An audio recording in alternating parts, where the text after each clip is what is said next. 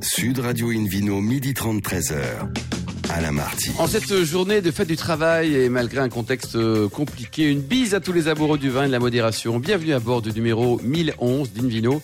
Depuis la création de l'émission, c'était en 2004. Alors vous le savez, nous sommes délocalisés chez le caviste Nicolas à Paris, au 31 Place de la Madeleine. Je rappelle que vous écoutez Invino Sud Radio, par exemple, à Avignon, voilà, sur 95.2 et qu'on peut se retrouver sur la page Facebook Invino et notre compte Instagram Invino Sud Radio. Aujourd'hui, un menu qui prêche, comme d'habitude, la consommation modérée et responsable. On sera tout à l'heure avec Nathalie Bourg, qui est copropriétaire du domaine de Grand Geneuve, euh, une belle maison avec un joli nom, et puis le Vino pour gagner un coffret de trois bouteilles de la marque Bandit de Loire et un coffret Divine en jouant sur invinoradio.tv. À mes côtés, Hélène Pio, chef de rubrique au magazine Régal. Bonjour Hélène. Bonjour. Je vous tends un brin de buquet aujourd'hui. Ah, C'est fort aimable, merci.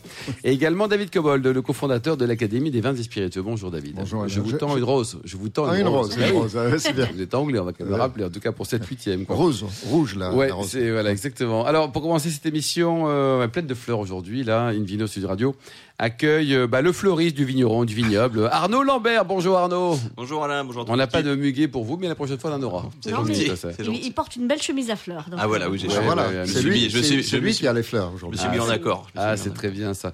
Alors Arnaud, racontez-nous. Donc vous êtes basé à côté de, de Saumur et c'est votre papa qui a lancé tout ça en 96 accord. Oui, c'est ça, c'est une histoire, c'est une reconversion. En fait, je serais pas là sans lui. Enfin, lui, c'était le, le départ, et puis moi, la, la suite. Je pense qu'en fait, on était bien en ce sens-là, parce que. Mais personne n'est là sans son papa. hein. Ça, c'est vrai. Oui, mais sur le Ni sur la, maman. sur la capacité des gens à, à partir comme ça, un coup de folie, à changer de vie à 47 ans, moi je pense Ah, que j'aurais pas été capable. À 47 ans, je 47 ans, ouais. il y avait pas Vous de... avez divorcé en même temps parce que quand on change de vie, généralement Non, on change son, tout. c'est son papa qui a, qui, changé de vie à c'est- 47 Non, il a pas divorcé, il a changé de région. Quoi, du coup, euh, ma mère est restée en Normandie, euh, mais ils s'entendent toujours très bien. Et Ouais. puis, euh, et lui s'est installé, donc euh, pas de réseau commercial. Il a acheté les tracteurs, il a monté un chez, et il a tout démarré de A à Z. Il sait quoi avant il faisait la gestion de patrimoine. Et qu'est-ce qu'il lui a pris? et alors Déjà, originaire, de. Saumur, originaire de Saumur, grands-parents de la terre, en des vaches plutôt biologiques, et puis une, belle famille justement du côté d'un Retour dont vous avez reçu euh, la représentante euh, il y a pas très longtemps, euh. Amélino, Ah bien sûr, bien sûr, bien qui sûr, est bien ma sûr. cousine. Oh là, Ah mais c'est une grande histoire de famille et le vin et la Loire en La particulier, Loire non en force. Ouais. On se croirait presque en Angleterre. Hélène Donc, euh, effectivement, votre père Yves Lambert crée le domaine en 96. Et puis vous, vous arrivez en 2011. Mais alors, vous, pour le coup, vous étiez euh, canois, euh, canet, pardon, euh, de, de, de Caen et non pas de Cannes. Euh, donc, euh, le, le Normand déraciné qui soudain dit euh, Bon, je vais pas faire du cidre, moi je vais faire du vin. Ouais, alors il y a eu, il y a pas tant que ça finalement parce qu'on vient de temps en temps, on revient souvent à la terre, là où ça nous, là où ce qu'on aime, où le cœur euh, parle. Et moi j'ai commencé quand mon père s'est installé, j'ai commencé mes études quand même dans le vin en me baladant entre Saint-Émilion, Dijon, euh, et puis. euh, Il y a moins de cidre, revenu. il y a moins de Ouais, moins de cidre. Et je suis revenu, euh, voilà, l'aider. Alors un petit en 2000, euh, 2008, 2007, 2008, je suis revenu. Ouais. Donc on a travaillé ensemble euh, trois ans. ouais. C'est ça, avant, euh, avant son décès malheureusement. Euh, et puis, euh, et puis bah, depuis, euh, vous êtes super épanoui là-bas. Alors euh, là, j'ai envie de dire que vous êtes l'homme de Montsoreau, parce que euh, j'ai- on- Ouh, on c'est se- joli, ça. Les, les, les, les- les moins jeunes d'entre nous se souviendront de la dame de Eh Montsoreau. oui, eh oui. Qui, est- voilà, qui, a, qui a fait rêver des générations de jeunes gens euh, il y a très très longtemps.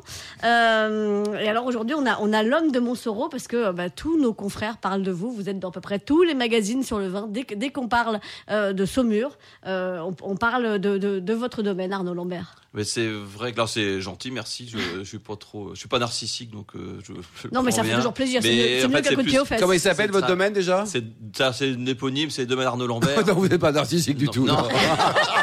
je mets en avant, regarde sur mes étiquettes, je mets en avant mes villages, mes villages, mes villages. Ah, euh, sûr, il y a Arnaud. Montsereau, il y a Brézé, il y a Saint-Cyr-en-Bourg. Voilà. Et, euh, et donc c'est vrai que c'est c'est tout le travail d'une c'est vrai que d'une vie, c'est passionnant. Et après, euh, on fédère aussi euh, des gens euh, avec moi. Là, on est 18 à bosser au domaine. Ah, c'est beau, ouais. Belle PME. donc c'est ça, en fait, l'esprit de, c'est le d'un terroir qu'on essaye de révéler parce que je trouve que les bénédictins et les moines n'ont pas fait assez de boulot euh, par rapport à la Bourgogne Bah il y a oui. quelques années. Bon, ils ont inventé Internet, mais quand même. Quoi. On le fait et puis euh, et puis les hommes bah, bah, pour que ça se passe bien parce qu'on fait rien tout seul donc euh, et la Loire voilà ça ça se met en place ça me plaît Et le personnel, parce que 18, c'est une vraie PME, ça c'est bien. On trouve facilement des collaborateurs ou pas?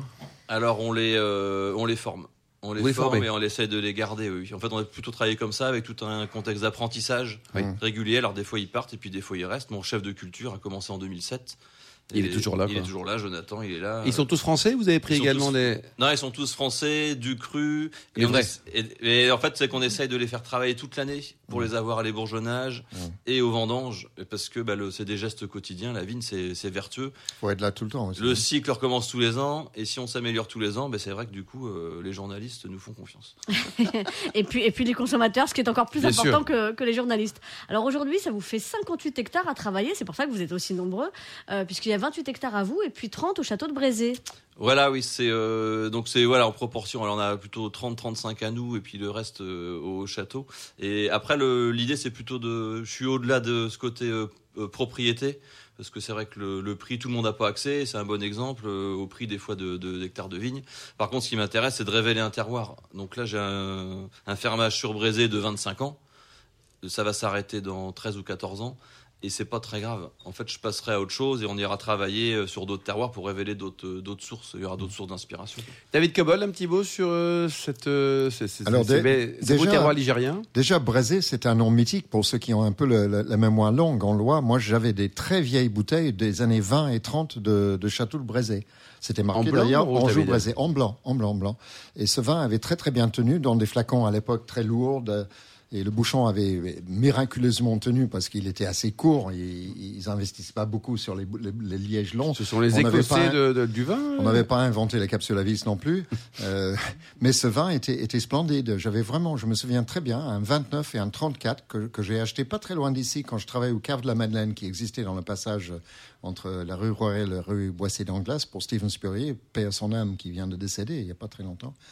Et euh, quelqu'un est arrivé un jour avec une série de flacons de, de vin de Loire de ces années-là. Et euh, a dit qui on veut? Je dis moi, moi, moi. et je savais la réputation, la renommée de ces vins pour une longue garde, y compris les secs.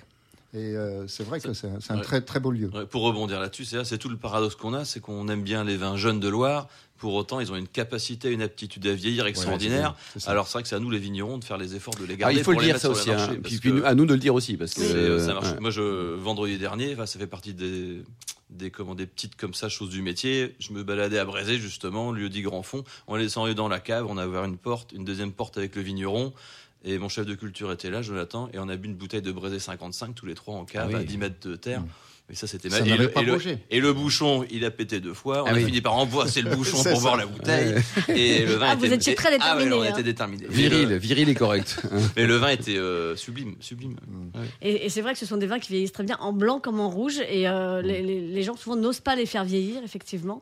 Euh, donc ça nous amène directement à votre gamme à vous. Euh, donc euh, saumur blanc, saumur euh, rouge, saumur champigny, crément. Par quoi on commence? Euh, bah, c'est pas des expressions de terroir. hein. C'est vrai que le- il y a les cabernets. Moi, je passe, passe plutôt sur les. J'ai des cabernets francs et des chenins. Et c'est vrai que nous, on fait 50% d'export, c'est plus simple aussi. Mm. Et, et après, les cépages s'expriment sur un fond de terroir. Donc, euh, à Saint-Cyr, c'est les saumures champigny.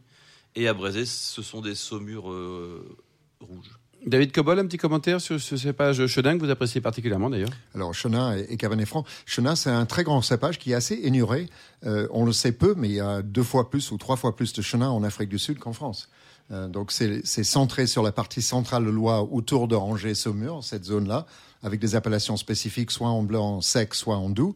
Euh, parce que je rappelle quand même que Bonzo, Quart de Chaune, Côte de Léon, tout ça, c'est des doux. Euh, Savenir, qui maintenant sec, était autrefois doux. hein, donc, il y a eu des évolutions dans les styles. Et cette histoire de Chenin et, son embarcation pour l'Afrique du Sud, on dirait que c'est très loin. C'est une histoire issue de la guerre des, des religions. Les protestants pro- persécutés ont, ont- ont- quitté la France. Moi, j'ai deux ancêtres femmes protestantes, donc partis vers les pays protestants, Hollande, Allemagne, Angleterre, etc. Et euh, à peu près une centaine ont fait le voyage jusqu'en Afrique du Sud. Et c'est certainement comme ça que le Chenin est arrivé là-bas. Euh, c'est un très très grand cépage. Bon, ça, je parle du XVIIe siècle. hein. Ouais.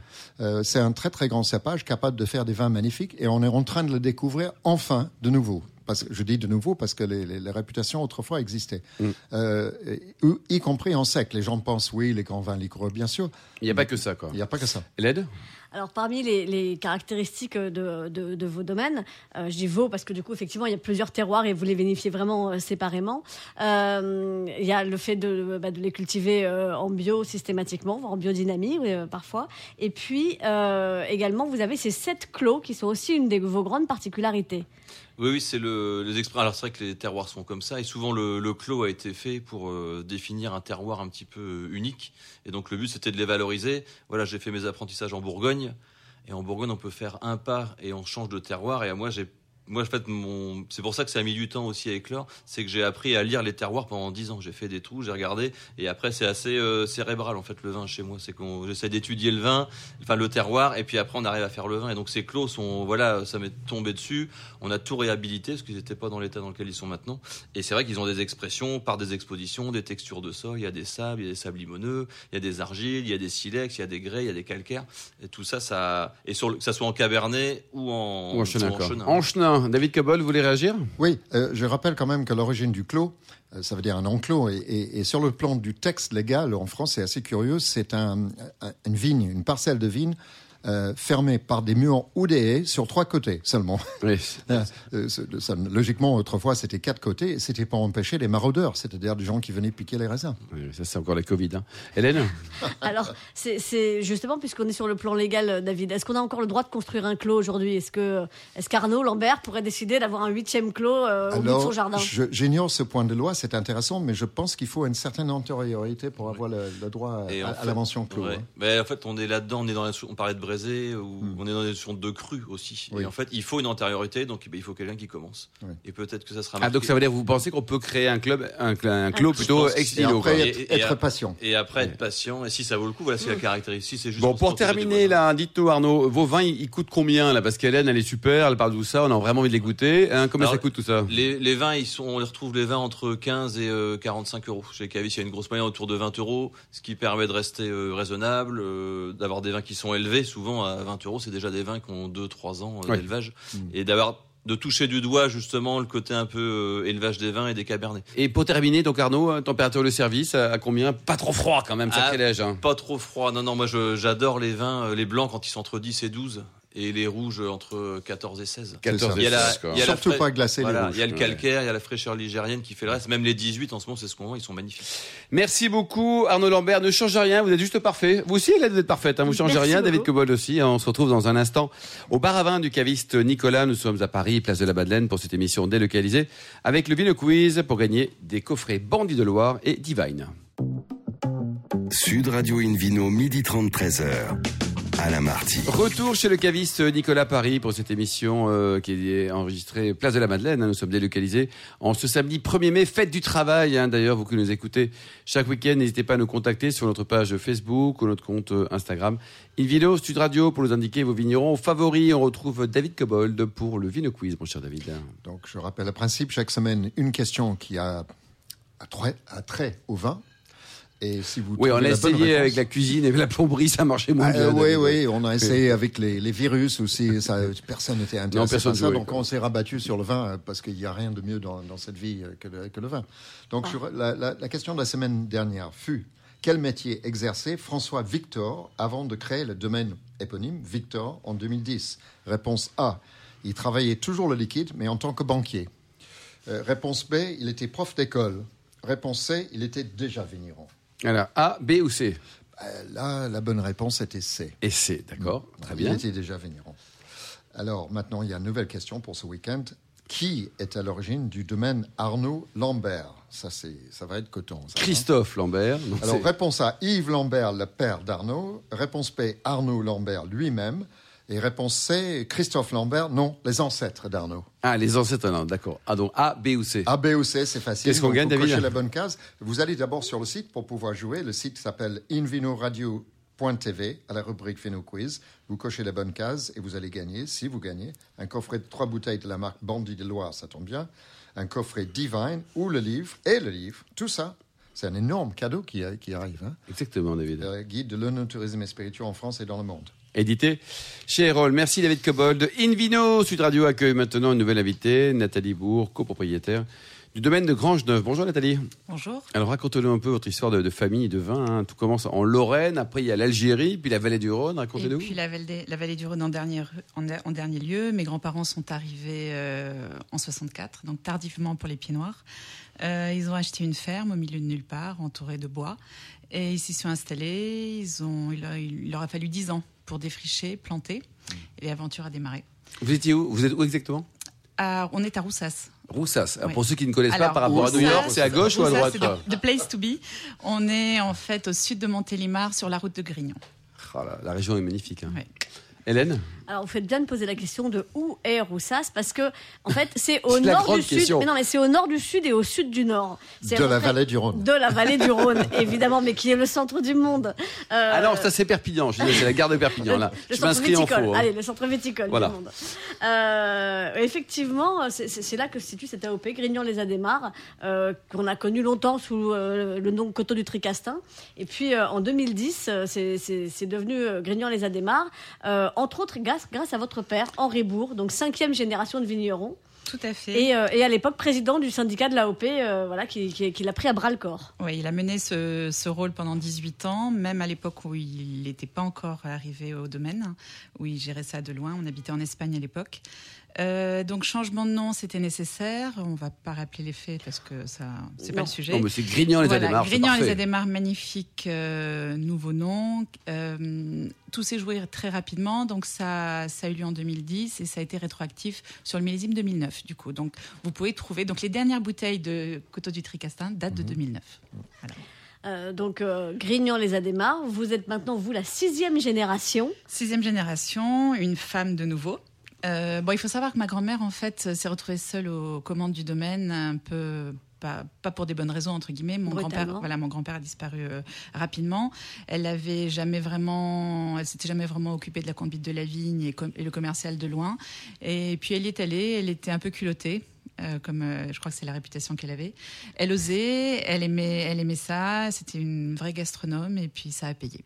Elle était extrêmement culottée, puisque j'ai eu la chance, je vais raconter ma vie à l'antenne, de bien la connaître. Vous aviez quel âge, Hélène J'avais l'époque 5 ans et, euh, et je Oh, m'en souviens parce que, parce que Odette Bourg était une femme extraordinaire, euh, comme, euh, comme, comme on aimerait que soient tous les vignerons, et je ne dis pas tous les vigneronnes. Euh, voilà, je, Et toutes que- les grand-mères aussi. et toutes les grand-mères au passage. Mais, mais c'était une grand-mère avec, qui, qui avait 22 ans dans sa tête. Enfin, elle était fabuleuse d'énergie, de dynamisme, de curiosité. Et vous aviez 5 ans et vous vous en souvenez? Ah oui, parce qu'il y a des rencontres marquant, comme hein. ça qui Ouais, marquent absolument. Et puis c'était quand même mes premiers pas dans la vigne et j'ai voilà, donc euh, c'était Oh c'était là là important. là. Vous étiez petit déjà à l'époque. Hein et absolument, mais ça, ça- ça laisse des traces. Vous voyez, euh, quelques décennies plus tard, je suis toujours en train de parler de vin. Euh, donc, euh, donc Nathalie, la petite fille d'Odette, parmi nous aujourd'hui, pour nous parler bah, donc de, de, bah, de, de- de ce vignoble qui a forcément beaucoup bougé depuis. Donc, alors aujourd'hui, combien d'hectares combien- Alors, aujourd'hui, cépages, on veut tout savoir. Entre le départ de ma grand-mère et l'arrivée de- d'Henri, mon père, euh, il y a eu effectivement beaucoup de changements. Depuis, on a papa a planté les blancs. Donc aujourd'hui, on a 85 hectares en propre et une quinzaine immense. en fermage, ce qui nous permet d'avoir une gamme en bio. Euh, voilà, un voisin qui nous vend l'intégralité de sa production, qui est juste sur le même plateau que nous. Euh, c'est immense. On a aussi, euh, comme Arnaud, une petite vingtaine de collaborateurs. entre Arnaud, les- c'est Arnaud Lambert qu'on a reçu il y a quelques instants, hein, en première partie d'Invino Sud Radio. donc qui sont voilà, trois équipes qui sont dynamiques qu'on essaye de pérenniser aussi. Donc trois couleurs de vin. Euh, des blancs basés sur du vionnier, euh, soit en monocépage, soit rafraîchis avec de la roussanne, de la marsanne, du grenache blanc. On a osé, euh, pour répondre un peu au réchauffement climatique, planter du vermentino. Donc suite à un petit voyage euh, un peu à droite à gauche, hein, papa est revenu avec plein d'idées. Euh, donc on travaille en IGP là. Pour les rouges, Syrah Grenache majoritairement.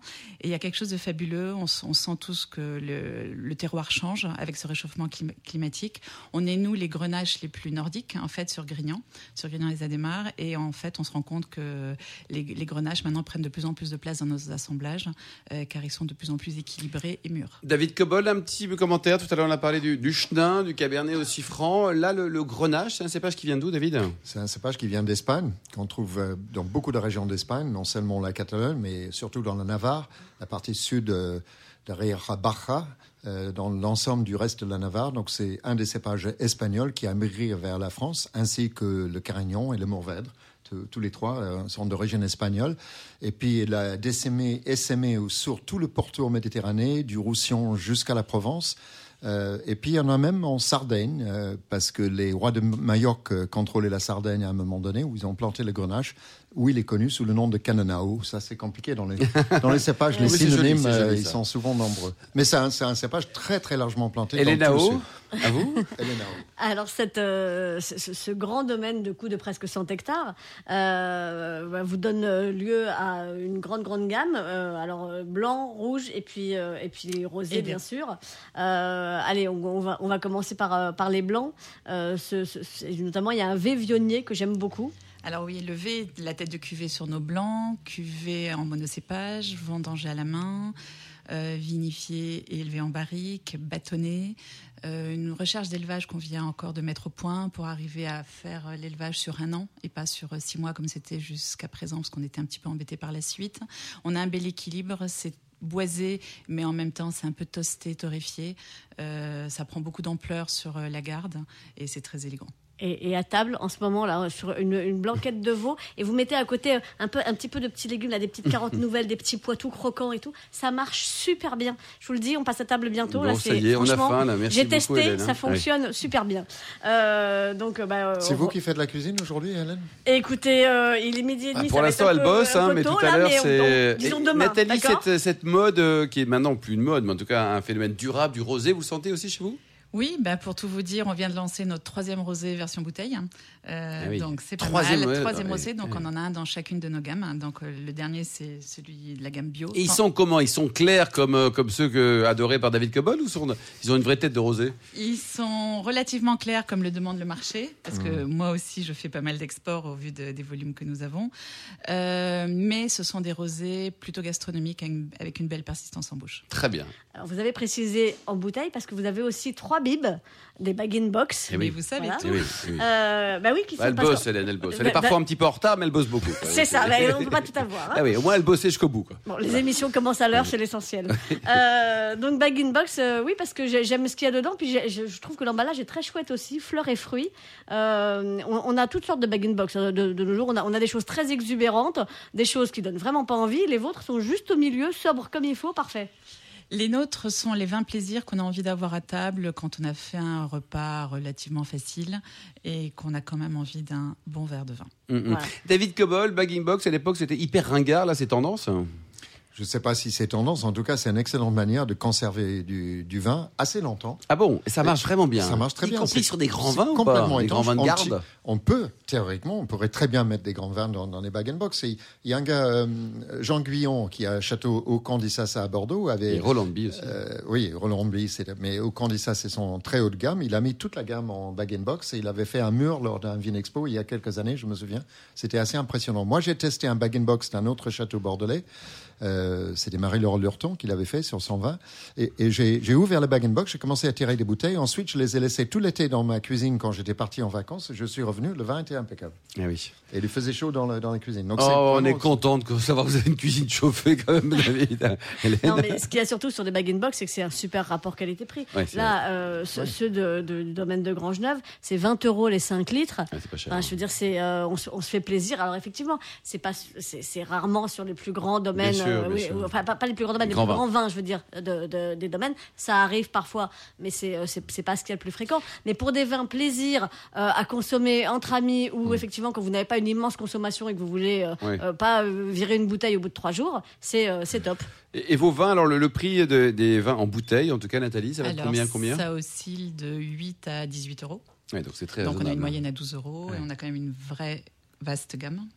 David J'ai une question, euh, parce que j'avais acheté chez vous, euh, la- ma, ma seule visite à Grignon les années euh, j'étais aussi chez vous, et à l'aveugle, il y a deux vins qui sont sortis, dont le vôtre, et j'avais acheté une cuvée qui s'appelle la Truffière, c'est Mhm. Tout ça à fait. Vous l'avez le- toujours Vous le Tout à faites fait, toujours et vous l'avez en dégustation tout à l'heure. Ah, Euh, bah, Très bien, pour ceux qui ont la chance d'être 100% avec Syrah. nous. C'est- un très très beau vin. hein. C'est le pendant du V dont on a parlé, mais en, sur les rouges, donc un Mm. monocépage Syrah, qui a une, euh, une, une élégance euh, incroyable. Et on pourrait presque croire qu'on est sur une Syrah du Nord. Température Ouais, de service peut-être pour, le, pour celle-ci? Nous, on aime bien euh, 17, 17, 18, quoi, 17, 16, hein, 18, ouais, pas ouais. trop. Et ça coûte aux environs de 16 euros, Ouais, ce non, qui n'est pas cher c'est- pour c'est un vin vraiment vraiment the sympa. bon plan de ce week-end. Quoi. Non, c'est Pour terminer, Nathalie, vous avez un site internet, une adresse pour vous rendre Oui, visite bien sûr. euh, dom- alors, euh, www.domaine-de-grangeneuve.fr. Et sur le domaine, on est là tous les jours. Tous les jours, c'est très bien. Merci beaucoup Nathalie, merci également Hélène, Euh, une bise également à Arnaud Lambert, hein, David Cobol et puis aux amateurs de vin, aux millions qui nous écoutent chaque week-end, matin, midi et soir. Un clin d'œil également à Angéline qui a préparé cette émission ainsi qu'à Sébastien pour la partie technique. Fin de ce numéro d'Invino Sud Radio. Pour en savoir plus, rendez-vous sur sudradio.fr, invinoradio.tv, notre page Facebook Invino ou notre compte Instagram Invino Sud Radio. On se retrouve demain à 12h30 pour une nouvelle émission délocalisée chez Nicolas le caviste fondé en 1822. D'ici là, excellent déjeuner, c'est le moment. Restez fidèles à Sud Radio. Encouragez tous les vignerons français. Puis surtout, n'oubliez jamais, respectez la plus grande des modérations.